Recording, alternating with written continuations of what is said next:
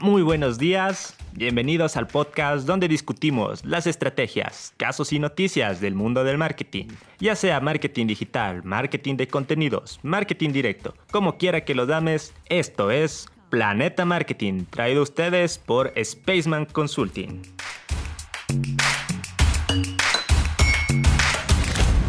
En el episodio anterior analizamos el diseño de una propuesta de valor mediante el método Canvas, Hoy incorporaremos esa propuesta a nuestro modelo de negocio.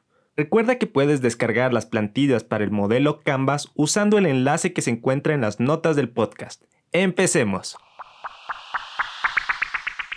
Hay muchas formas de explicar cómo diseñar un modelo de negocio, pero sin duda el modelo Canvas es el más dinámico ya que nos permite simplificar toda una propuesta y aplicarla de forma práctica. Este modelo se divide en nueve módulos básicos que reflejan la lógica que sigue una empresa para conseguir ingresos. Estos nueve módulos cubren las cuatro áreas principales de un negocio, clientes, oferta, infraestructura y viabilidad económica. Los nueve módulos de este modelo son 1. Segmento de mercado, 2. Propuesta de valor, 3. Canales, 4. Relaciones con los clientes, 5. Fuentes de ingresos, 6. Recursos clave, 7. Actividades clave. 8. Asociaciones clave. Y 9. Estructura de costos. Mediante el diseño del canvas de propuesta de valor, se analiza tanto el módulo de segmentos de cliente como la propuesta de valor, por lo cual el primer paso será incluir estos módulos en el modelo de negocio. Lo siguiente es determinar los canales que usaremos para alcanzar al mercado elegido de clientes, que es el módulo 1, para llevarles la propuesta de valor, que es el módulo 2 los canales de una empresa o emprendimiento pueden ser de varios tipos. Entre los más frecuentes se encuentran canales directos y canales indirectos, canales propios y canales de socios. Se pueden utilizar y combinar diferentes canales.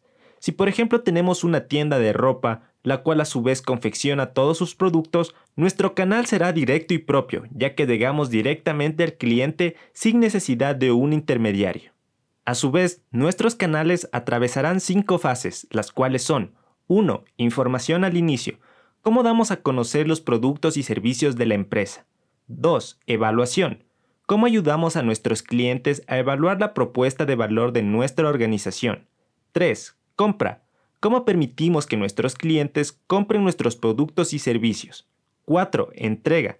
¿Cómo entregamos la proposición de valor a los clientes? Y 5. Postventa cómo podemos ser el soporte de venta para los clientes. El siguiente módulo es el módulo 4, las relaciones con los clientes, en el cual se analiza cómo la empresa se relaciona con el segmento definido en el módulo 1. Recordemos que podemos mantener diferentes tipos de relaciones con nuestros clientes. Dentro de las más comunes se encuentran 1. La asistencia personal, que se refiere a la comunicación entre el cliente y la empresa antes, durante y después de la compra como por ejemplo el contacto por teléfono, email, en la tienda física, entre otros. 2. La asistencia exclusiva.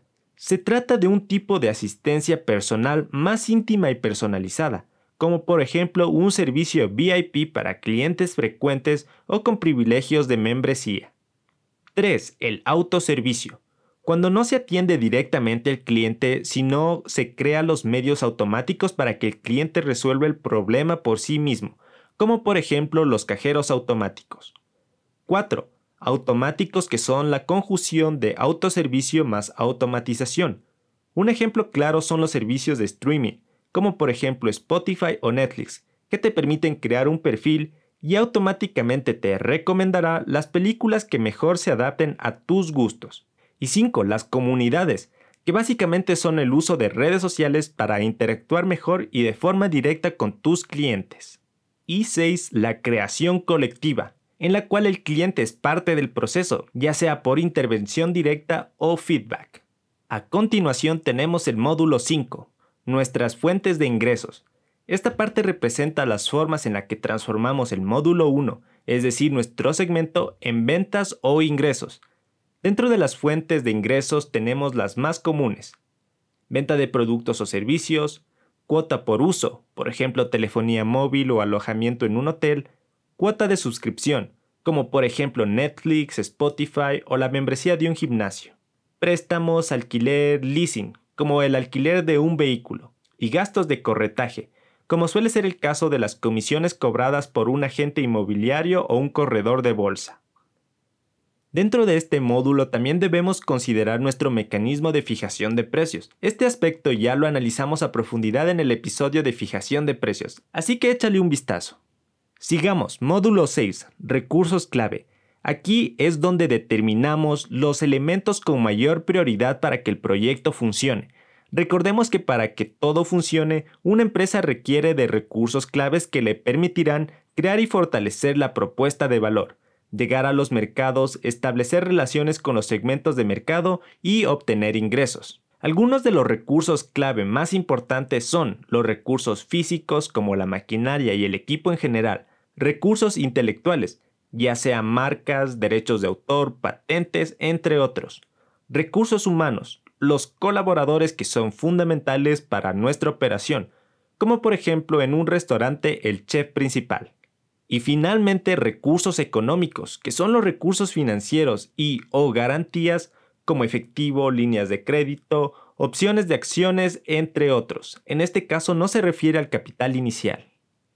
El módulo 7 hace referencia a las actividades clave, en sí las acciones más importantes que una empresa debe ejecutar para que el modelo de negocio funcione.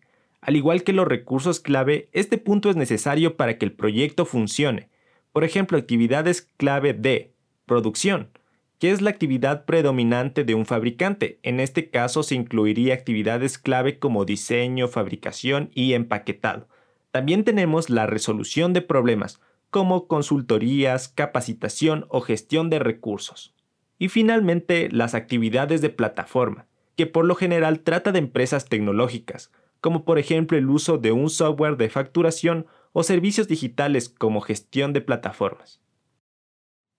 El octavo módulo especifica la red de proveedores y socios estratégicos para que el modelo de negocio funcione. Por ejemplo, en un negocio de fabricación de ropa, una alianza clave sería con nuestro proveedor de materia prima. En este aspecto existen tres motivos fundamentales para establecer una asociación, ya sea para optimizar la producción, reducir el riesgo y comprar recursos o actividades. Finalmente, una vez que tengamos claro cómo funcionará nuestro proyecto, podremos pasar a establecer nuestra estructura de costos, que es el noveno y último módulo. En esta parte del modelo debemos traducir nuestras actividades y recursos a números y dinero, tanto para la creación y la entrega de valor como el mantenimiento de las relaciones con los clientes o la generación de ingreso. En este punto podemos tener dos enfoques, si bien nuestro modelo es impulsado por el costo o por el valor. En el caso de que esté impulsado por el costo, intentaremos recortar la mayor cantidad de costos posibles para obtener una mayor utilidad. Y por su parte, en un modelo impulsado por el valor, nos enfocaremos en brindar un mayor paquete de beneficios para incrementar la utilidad. Crear un modelo de negocios Canvas es rápido y útil ya que nos permite organizar y simplificar procesos al momento de poner una idea en marcha. De esta manera podremos tener una visión global de lo que somos y de lo que no, lo cual facilita la planificación de estrategias adecuadas para nuestro proyecto. Sin embargo, recordemos que este modelo es una abstracción, es decir, una guía a seguir, más no un estudio técnico que refleje estadísticas precisas. Como lo vimos en estos dos episodios, el modelo no es difícil de hacer y de seguro te ayudará a transformar tu idea de negocios en realidad. Bueno gente, eso es todo por este episodio. Espero que esta información les haya sido útil. Si quieren que analicemos algún tema en específico, nos pueden escribir a spacemkt.outlook.com o también a nuestro sitio web space-mkt.com Recuerda que puedes encontrar más consejos y noticias en nuestra página de Instagram, spaceman.es. Volveremos la próxima semana con más temas. Hasta entonces, que tengan una buena semana.